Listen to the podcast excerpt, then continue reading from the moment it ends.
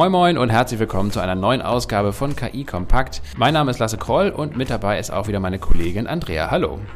Hallo Lasse, ich freue mich heute wieder mit dabei sein zu dürfen. Der Lasse und ich moderieren hier durch den Podcast und wir haben wieder zwei sehr spannende Gäste. Ähm, einmal der Tobias Kraft und der Dr. Andreas Becks. Ja, fangen wir mit Tobias Kraft an. Er ist Sozioinformatiker und Doktorand an der Uni Kaiserslautern. Sozioinformatik, da werden sich einige jetzt fragen, was das für ein Studiengang ist.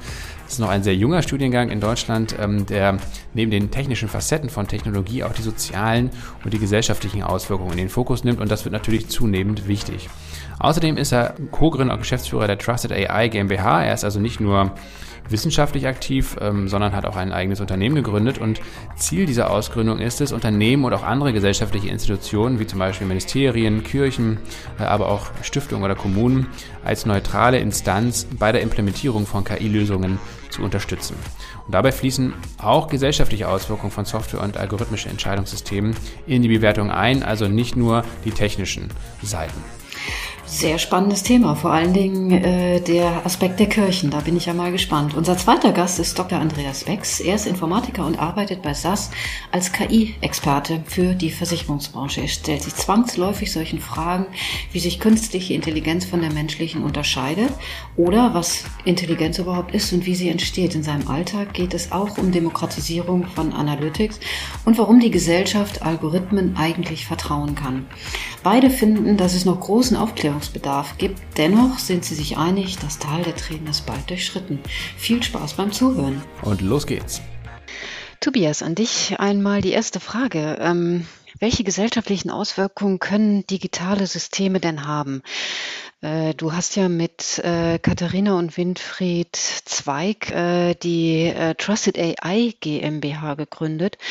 Und ähm, ich habe da gelesen, dass ihr euch auch um Kirchen gekümmert habt. Das scheint ja, wenn man sich das mal dann anschaut, ein weites Feld zu sein, der Einsatz von künstlicher Intelligenz. Wie ist denn da deine Erfahrung? Ich fand es ganz interessant, dass tatsächlich auch die Kirchen als eine der ersten zivilgesellschaftlichen Akteure auf uns zugekommen sind, weil sie bemerkt haben, dass diese großen Softwaresysteme jetzt mit künstlicher Intelligenz oder maschinellem Lernen einfach die ein oder anderen Bereiche des alltäglichen Lebens tangieren. Das heißt, wir haben die Vorwürfe oder angehenden Themen wie Personalisierung im Internet und auch andere Sachen, an denen wir äh, forschen. Andreas, am, am Ende ist ja KI ein, ein großes Softwaresystem eigentlich. Ähm, und wie sieht es deiner Meinung nach mit der Möglichkeit aus, diese, dieses Softwaresystem gesellschaftlich transparent zu machen? Also einerseits natürlich ähm, diese Komplexität überhaupt erstmal darzulegen, auch Menschen darzulegen, die damit gar nichts zu tun haben. Und andererseits auch mit dem fortlaufenden technischen Fortschritt mithalten zu können. Jetzt sind ja Software-Systeme eigentlich schon immer sehr komplex gewesen und äh, das Thema, wie vollziehe ich nach, was in dem Software-System tatsächlich passiert, das hat eigentlich die Informatik, aber auch äh, die Hardware-Entwickler schon lange beschäftigt. Also schon das Design eines Computerchips ist wahnsinnig komplex und diese Dinger sind ja nie fehlerfrei.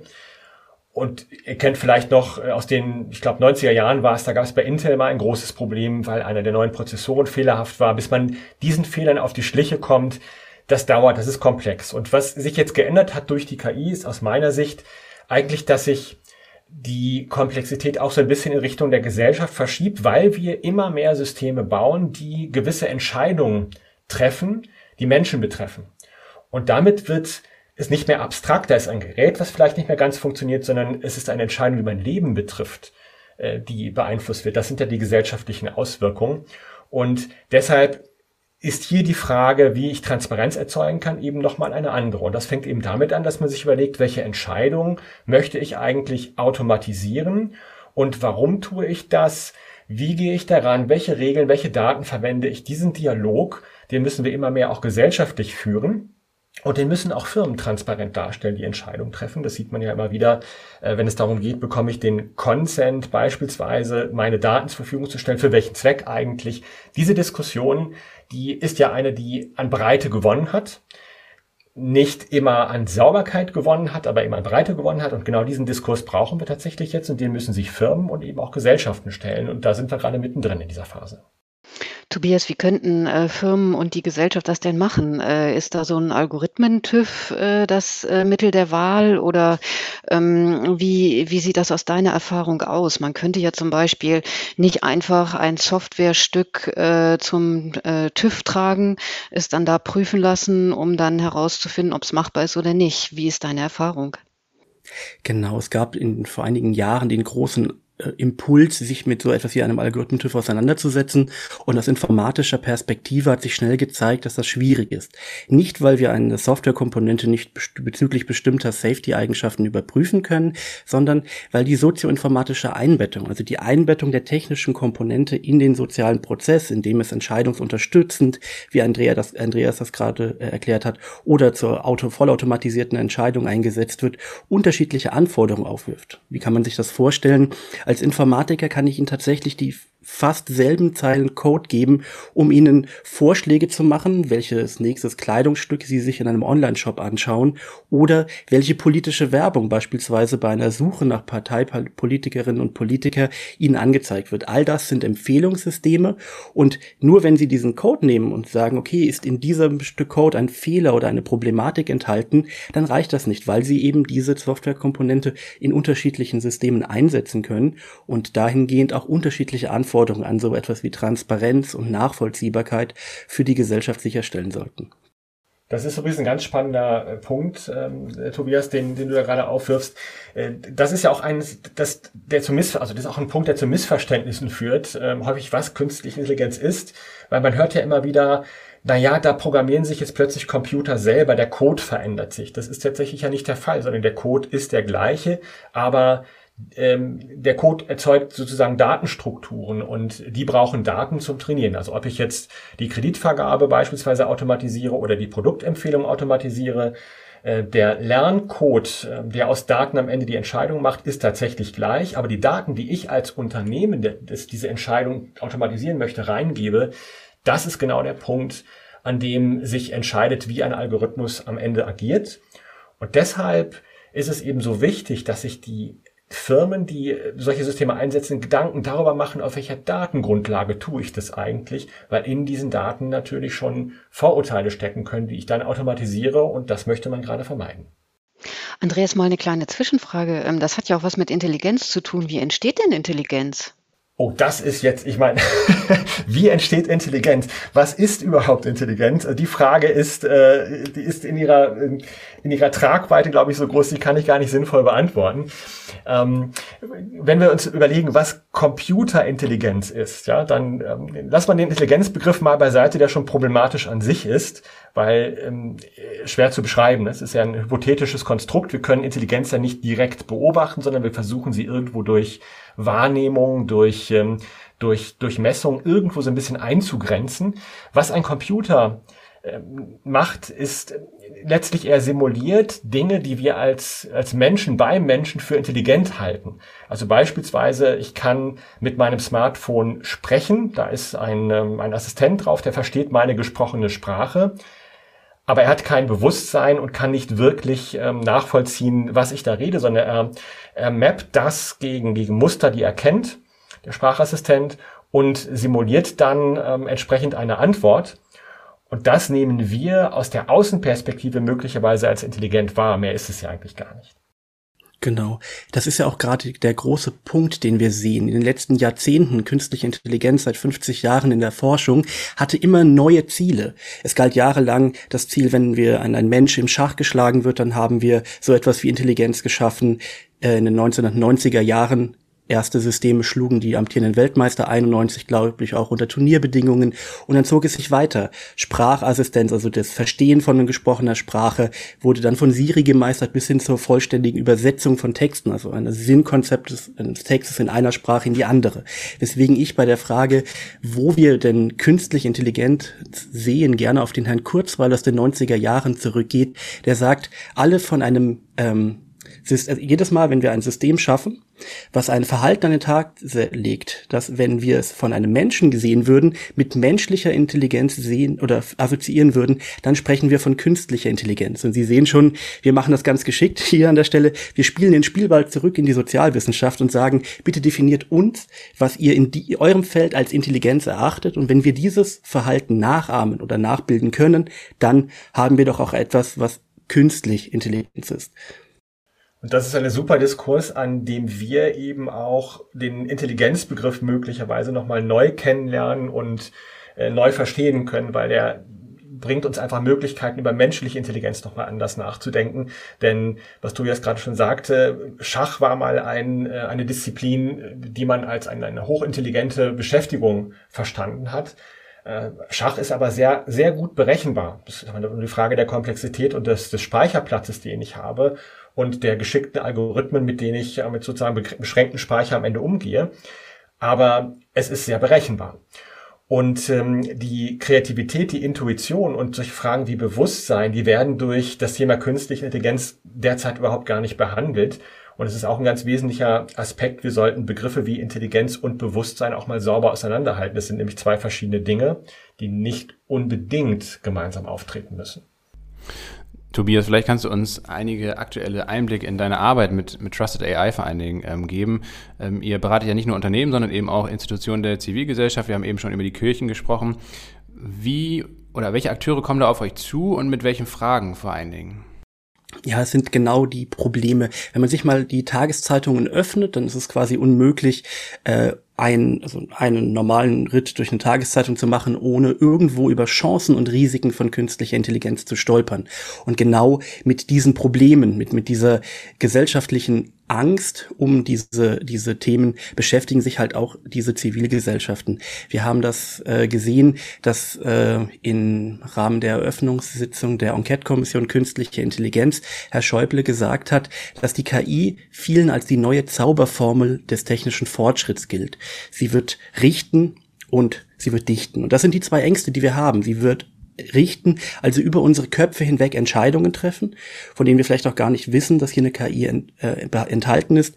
Und sie wird dichten uns in unseren ureigenen menschlichen Attitüden oder Bereichen verdrängen. Und dieses Aufklärungsarbeit, das war der Bereich, bei dem hier die Zivilgesellschaften gefragt haben, wie gehen wir damit um? Bei uns kommen tatsächlich die Akteure, die, die Nachbarin, die entsprechenden Damen und Herren in den gewissen Alterskohorten auf uns zu und fragen uns nach Antworten und da zu erklären, was kann diese neue, neue, neue Aspekt der Digitalisierung, diese künstliche Intelligenz, was kann sie nicht? Wo sind Ängste begründet und wo sind sie unbegründet? Bis hin zu der Sache, wie kann man hier befähigen? Das, hat, das heißt, welche Aufklärungsarbeit ist in dieser Bereich der Gesellschaft notwendig, um mit diesen Problemen beziehungsweise auch mit den Chancen umzugehen? Und wie sind dann ähm, erfahrungsgemäß die Reaktionen darauf? Also eher, eher positiv, äh, wenn man mehr versteht davon, oder eher ängstlicher als vorher, weil man ahnt, ähm, dass, dass die Entwicklung vielleicht irgendwann ähm, so weit ist, dass sie von Menschen gar nicht mehr gesteuert werden kann? also fast durchgehend positiv, weil wir sehen, dass wir hier immer noch sehr viele menschliche Aktionen notwendig ist, um diese Systeme zu etablieren. Diese Trennung von starker und schwacher KI oder diesem ganzen Kontext. Wir haben ein System, was für eine Aufgabe entwickelt wurde, ist ja im gesellschaftlichen Diskurs und durch die Filme und ganzen Medien, die wir konsumieren, dazu übergegangen, dass man, dass der Glaube herrscht, wir wären schon an dieser starken KI interessiert, also diesem Ansatz des allumfassenden Entscheiders, der sich die Aufgaben auch selbst gibt. Wenn man das also wieder nivelliert, und sagt, das kann KI heute und das ist die Perspektive, was wir in den nächsten fünf bis zehn oder zwanzig Jahren mit dieser Technik erreichen können. Natürlich immer noch mit dem Disclaimer, dass es eine Prognose ist. Dann sieht man, okay, es ordnet sich für die Akteure ein. Sie sehen, das kann sie, aber auch diese Ängste oder diese Gefahren, die hier irgendwo aufgekommen sind, sind unbegründet beziehungsweise in meinem Zeithorizont noch nicht notwendig zu bedenken. Das, was der Tobias äh, jetzt vorgestellt hat, ist ja eigentlich, wenn man da mal den Strich drunter zieht, auch eine Diskussion um Innovation. Also die Diskussion um Innovation in Gesellschaft, in Zivilgesellschaft und wie ist denn die Diskussion um Innovation ähm, bei äh, Firmen und Unternehmen, Andreas?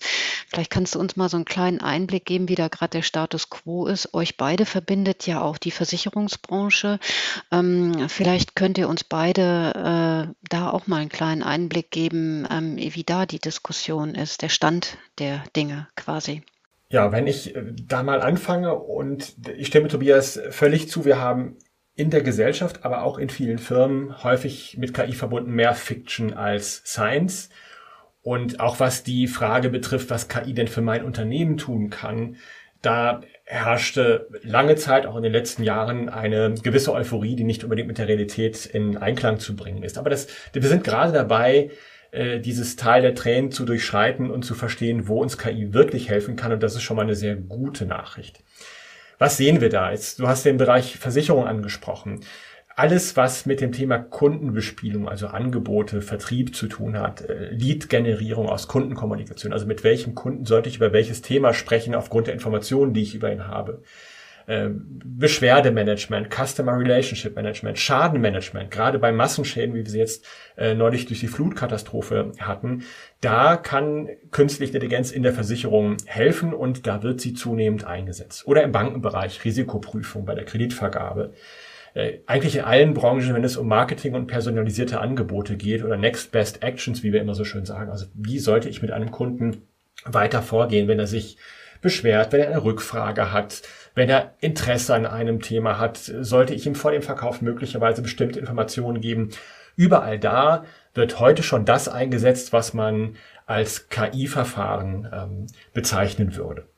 Und wenn wir das aber in den Kontext ähm, Innovationsmanagement und ähm, Technikfolgenabschätzung einbettet, da ist meine Beobachtung über Ethik wird da eher weniger diskutiert. Worüber sehr stark diskutiert wird, ist das Thema Datenschutz, also DSGVO. Das ist ja in Deutschland ein Megathema, anders als zum Beispiel in Großbritannien oder in den USA oder gar nicht China. Ähm, aber wenn wir mit Kunden über Datenschutz im Zusammenhang mit solchen Anwendungen sprechen, das ist immer eine gewisse starke Verkürzung, weil wir hatten ja eingangs gesagt, ähm, dass äh, das Thema Auswahl der Daten für solche automatisierten Entscheidungen ein großes Thema ist und in den Daten können gewisse Vorurteile drin sein. Man spricht technisch nennt man das häufig Bias. Und äh, das Thema ist für viele Unternehmen noch schwer zu greifen. Was aber wichtig ist, ist die, die Managebarkeit äh, solcher komplexen Systeme im Unternehmen hinzubekommen. Also KI-Anwendung sauber und schnell zu erstellen, ähm, zu trainieren, mit Daten zu trainieren und in die Produktion, also in den äh, Point of Sale zu, zu bringen. Das ist eines der großen Themen, also vom Labor sozusagen in die Praxis zu kommen.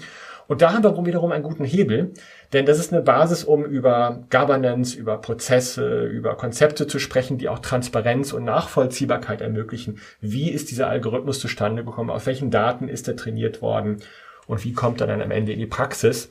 Insofern, wenn wir über komplexe Systeme reden, und das war ja auch der, ähm, ähm, die Eingangsfrage, die ihr hattet, dann sind die immer relativ ähm, schwer zu beschreiben und zu managen. Wenn ich aber KI-Systeme verwende, die auf Daten trainiert äh, sind, dann gibt es eine besondere Anforderung an Transparenz, ähm, die hier wichtig ist. Und da gibt es viele Guidelines, viele Richtlinien, auch viele quasi regulatorische ähm, Dokumente, die uns sagen, was sollte ich eigentlich tun? Beispiel ist äh, die Europäische Union, die Europäische Kommission hat ähm, äh, einen solchen Vorschlag gemacht, wie denn eine vertrauensvolle KI herzustellen sei. Also das fängt an über Partizipation im Unternehmen, also möglichst viele Menschen sollen sich mit dem Thema beschäftigen und nicht nur die Experten im Keller.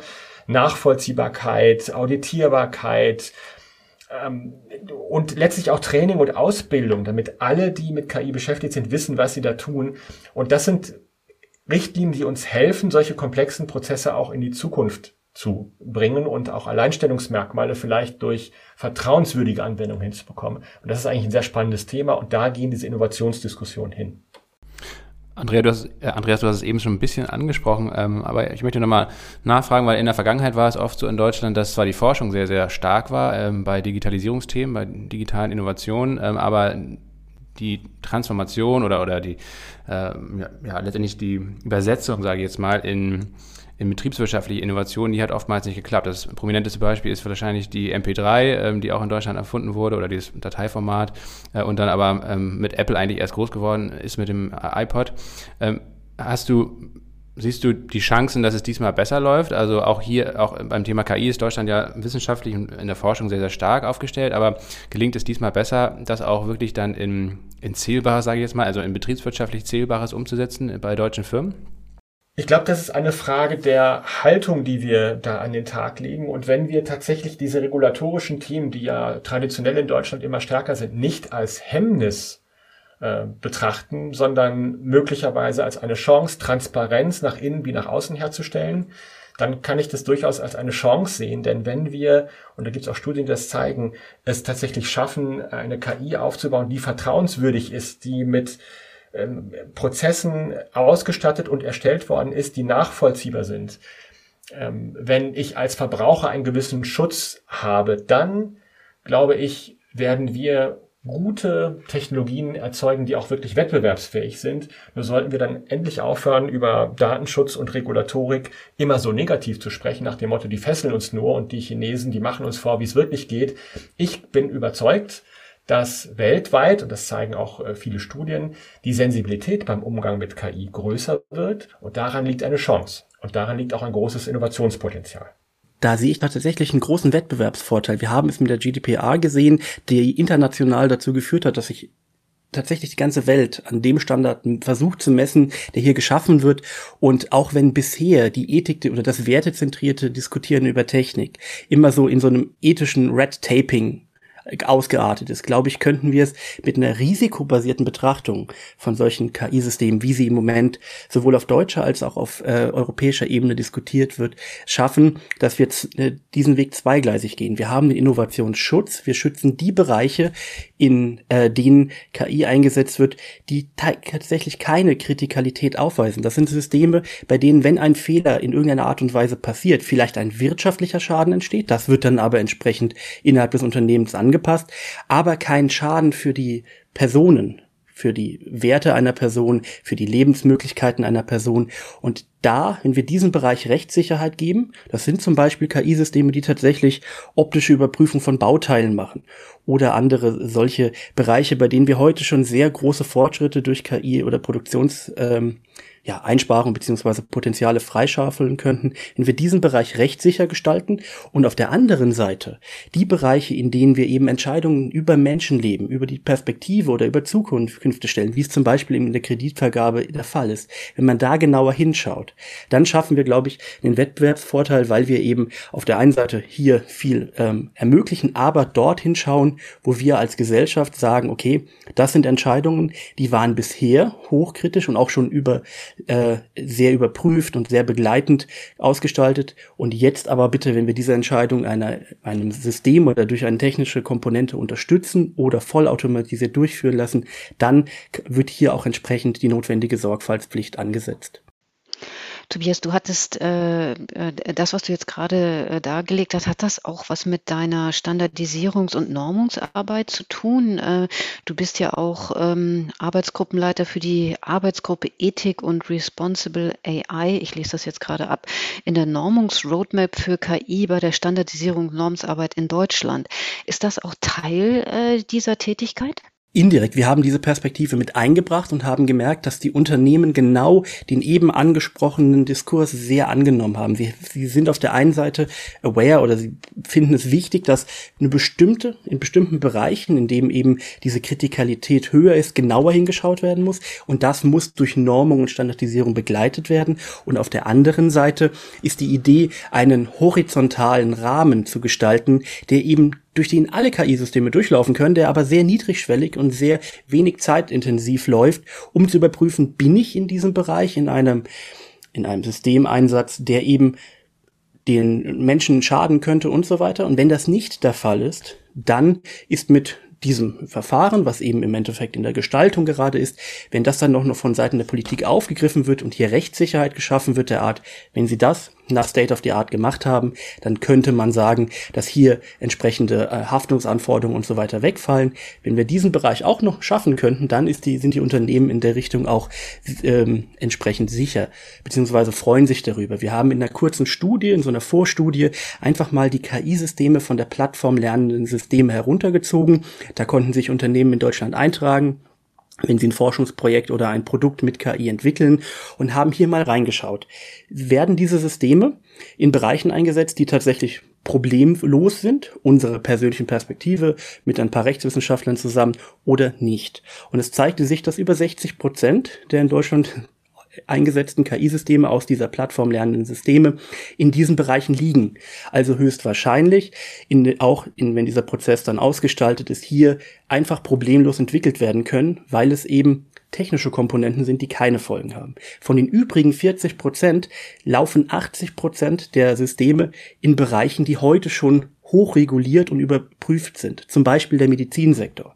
Und natürlich wird, wenn eine Komponente in diesem Bereich eingesetzt wird, alle alle, der die gesamte Gesellschaft der Meinung sein, hier muss man genauer hinschauen und das wird höchstwahrscheinlich auch der Fall sein. Und da ist es auch überrascht es niemand in der Entwicklung, dass wenn wir eine Komponente verwenden, um einem Arzt in irgendeiner Art und Weise zu unterstützen, dass diese hohe Qualitätsanforderungen ähm, angesetzt werden an diese Person und natürlich auch in Blick auf die Gesellschaft, Transparenz und so etwas wie eine Nachvollziehbarkeit geschaffen werden sollte.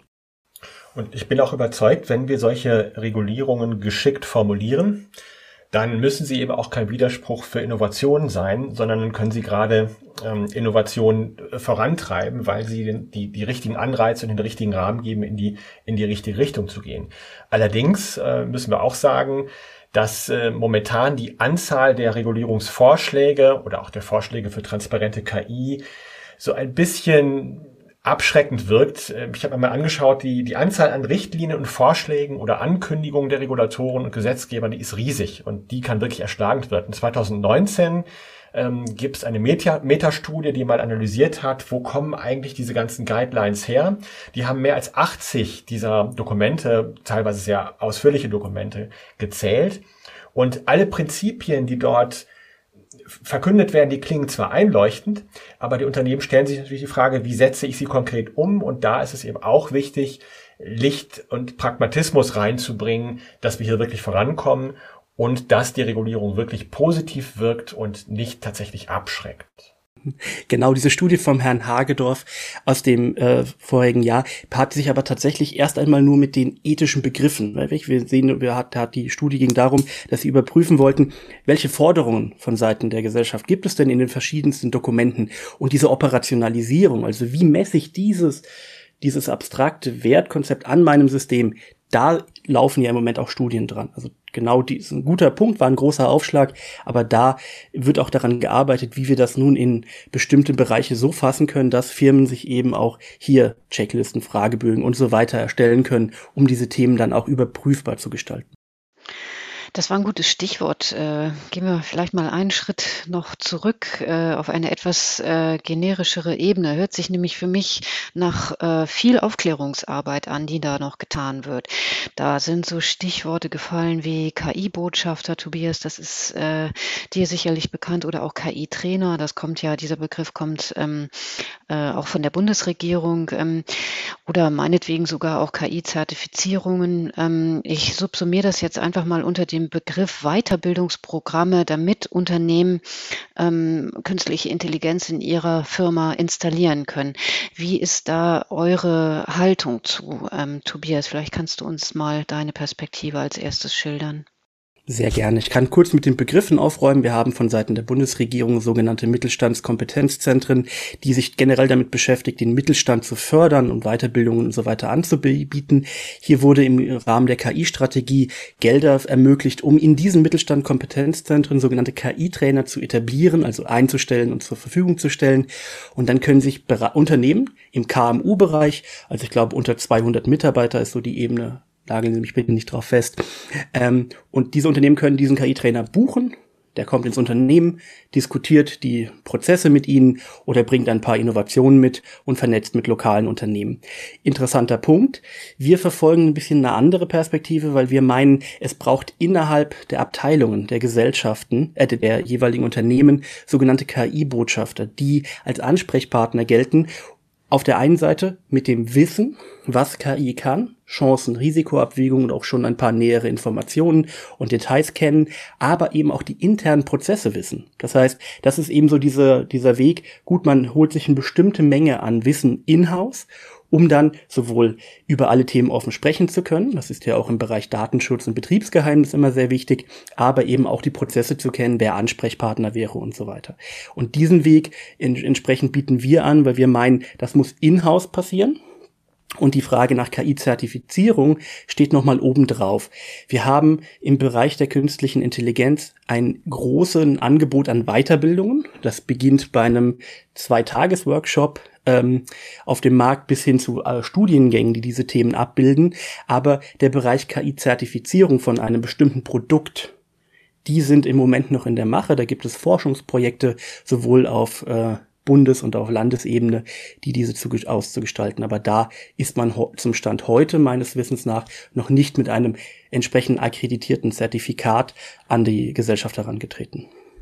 Die gute Nachricht dabei ist, dass viele Unternehmen auch tatsächlich anfangen, die Rollen, die äh, Tobias gerade auch angedeutet hat, umzusetzen, nämlich die, die Data Scouts, die ähm, herumgehen im Unternehmen und nach interessanten Daten suchen, aus denen man Innovationen ableiten kann oder Entscheidungen ableiten kann. Innovationsscouts, die auf der einen Seite Prozesse im Unternehmen und ähm, geschäftliche Strategien gut kennen und einordnen können und mit Fachbereichen gemeinsam Ideen für moderne Anwendung und Digitalisierung entwickeln können.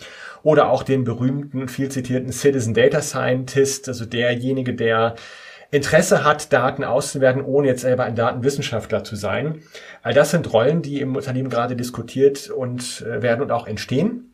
Ähm, das ist der, der eine spannende Aspekt. Ich würde allerdings gerne noch eine, äh, eine Ebene drauflegen. André, du hast ja gerade gesagt, wenn man einen Schritt zurücktritt, was ist sozusagen die etwas grundsätzlichere Fragestellung? Was braucht es, um KI in der Gesellschaft erfolgreich zu machen? Äh, ich glaube, wir müssen noch, und das zeigen gerade auch die Dinge wie Pandemien und Flutkatastrophe, viel mehr noch an Medienkompetenz, Datenkompetenz, Statistikkompetenz tun. Ähm, auch in der in der Ausbildung. So Fragen wie, was sind eigentlich Modelle? Was sind Prognosen? Ähm, warum tritt das alles nicht eins zu eins ein und das Modell ist trotzdem gut gewesen? Äh, oder wie verstehe ich Statistiken? Ähm, solche Diskussionen um, um Impfdurchbrüche oder Vorhersage von, von Wetterphänomenen. Das muss man einordnen können. Und wir können nur dann intelligente Entscheidungen auch in der Gesellschaft treffen, wenn wir alle miteinander besser solche Diskussionen einordnen können. Und da ist sicherlich noch viel zu tun. Davon profitieren am Ende aber auch Unternehmen. Tobias, du hast ja Master ähm, Sozioinformatik studiert, also ein noch recht junger Studiengang. Ich glaube, du warst einer der ersten Absolventen auch in Kaiserslautern, ähm, der halt der Studiengang, der eben nicht nur die technischen Seiten von Informatik in den Blick nimmt, sondern auch die sozialen und gesellschaftlichen. Ähm, wie könnte so etwas ähm, oder wie könnte so ein Beispiel jetzt aus der Universitätslehre ähm, sich auch in die berufliche Weiterbildung in Unternehmen übersetzen lassen? Also auch da wird es ja vielleicht darum gehen, äh, bestehende Mitarbeiterinnen und Mitarbeiter, ähm, die jetzt nicht unbedingt nochmal ein Studium machen möchten oder können, ähm, die eben weiterzubilden in KI-Anwendungen zum Beispiel. Aber wie baut man die Weiterbildung so um, dass letztendlich auch da ein etwas breiterer Blick mit integriert werden kann? Genau, wir haben mit hier verschiedenen Problemen zu kämpfen, die wir nutzen können. Auf der einen Seite sind diese Personen natürlich Experten im Feld. Das muss man einfach aufgreifen. Dann ist es aber auch so, dass wir in der Andragogik, also der Erwachsenenbildung, ganz andere die, die Ansätze fahren müssen. Das Thema muss berufsbegleitend möglich sein. Die Inhalte müssen tatsächlich auch Praxisbezug haben. Das heißt, so ein Wochenendseminar an der Stelle war eben bei dem tatsächlich nur Frontalunterricht. Das funktioniert nicht. Ich komme ja tatsächlich aus einer Pädagogenfamilie. Da geht es also auch viel darum, diese Themen zu begreifen. Das heißt, auch auf verschiedene Sinnesebenen einzugehen und Deswegen muss dieses Themenfeld anders aufbearbeitet werden, als wir es an Universitäten lernen. Das ist selbstverständlich, sondern es muss versucht werden, die mit den Gruppen, mit denen wir dort in die Diskussion geben, die Bereiche zu identifizieren, die für ihre Abteilung, das, da war ich auch wirklich, äh, das meine ich tatsächlich ernst, diese Personen sitzen ja in den jeweiligen Unternehmen, haben hier eine große Expertise und agieren in einem bestimmten Feld. Und hier die Anwendungsfelder aufzugreifen und zu sagen, hier kann man genauer hinschauen, das kann man machen, das sind die Sachen, die man hier aufgreifen muss.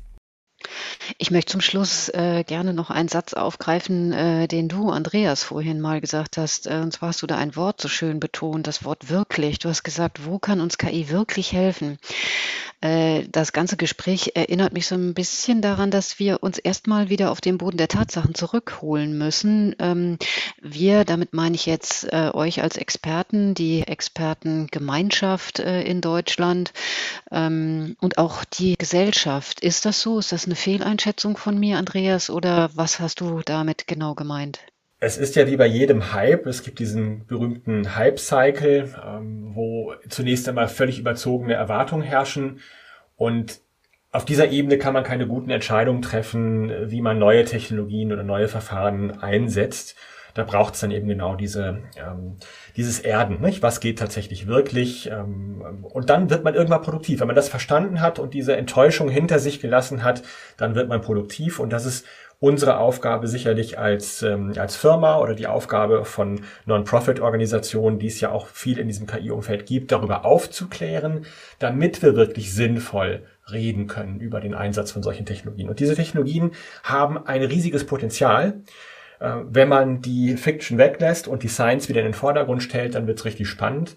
Und daran müssen wir alle arbeiten. Und das, äh, die gute Nachricht für mich ist, dass ich in meinen Diskussionen mit den Firmen wahrgenommen werde, dass wir dieses Teil der Tränen Gott sei Dank langsam hinter uns lassen und die Euphorie schon lange hinter uns lassen. Und deshalb jetzt wirklich darüber reden können, okay, was bringt es uns, wie setzen wir uns jetzt wirklich ein? Und das ist eine gute Nachricht. Und Tobias, äh, die Trusted AI GmbH ist sicherlich auch ein äh, probates Instrument, um das Tal der Tränen äh, auch hinter sich lassen zu können, wahrscheinlich. Oder wie siehst du das? Das war die Hoffnung mit der Firma. Wir haben sie ja vor drei Jahren gegründet, um eben diesen Entwicklungsprozess von diesen Systemen zu begleiten. Die Personen, die jetzt die Stellhebel in der Hand haben, um die ersten Systeme tatsächlich auf den Markt zu etablieren und einzusetzen, dahingehend zu befähigen, all diese Risiken mit zu bedenken, aber aber auch die Chancen die es in diesem Kontext gibt, zu nutzen. Was meine ich damit? Wir haben so viele tolle KI-Systeme, die heute schon eingesetzt werden können. Das, der Bereich Diktatsoftware oder automatisierte Übersetzung von Texten passiert heutzutage mit Methoden des maschinellen Lernens also der künstlichen Intelligenz. Und was wäre, wie einfach oder wie viel Möglichkeiten würde es bieten, wenn man diese Komponenten erstmal flächendeckend in den verschiedenen Abteilungen einsetzt und sich so an diese Thematik herantraut, niedrigschwellige Produktivitätsgewinne einsammelt um dann die nächsten Schritte zu gehen und zu schauen, wo habe ich die Daten, wo habe ich die Möglichkeiten, diese zu verwenden, wo möchte ich basierend auf diesen Daten auch überhaupt Entscheidungen treffen und zu guter Letzt, wie funktioniert Technikfolgenabschätzung, das heißt, wie reagieren denn meine Mitarbeiterinnen und Mitarbeiter, wenn ich die ein oder andere Entscheidung durch ein solches System unterstütze. Es bleibt also noch viel zu tun. Herzlichen Dank an euch beide, Tobias und Andreas, dass ihr bei uns im Podcast wart und hier einen schönen und vielseitigen Überblick gegeben habt. Danke. Sehr gerne. Gerne. Das war es für diese Woche mit KI Kompakt. Vielen Dank fürs Zuhören.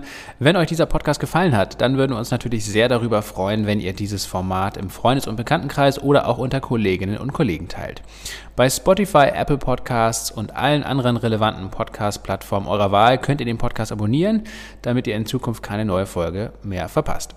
Ebenso weiterhelfen würde uns eine gute Bewertung oder eine Rezension bei Apple, damit der Podcast besser und schneller gefunden wird.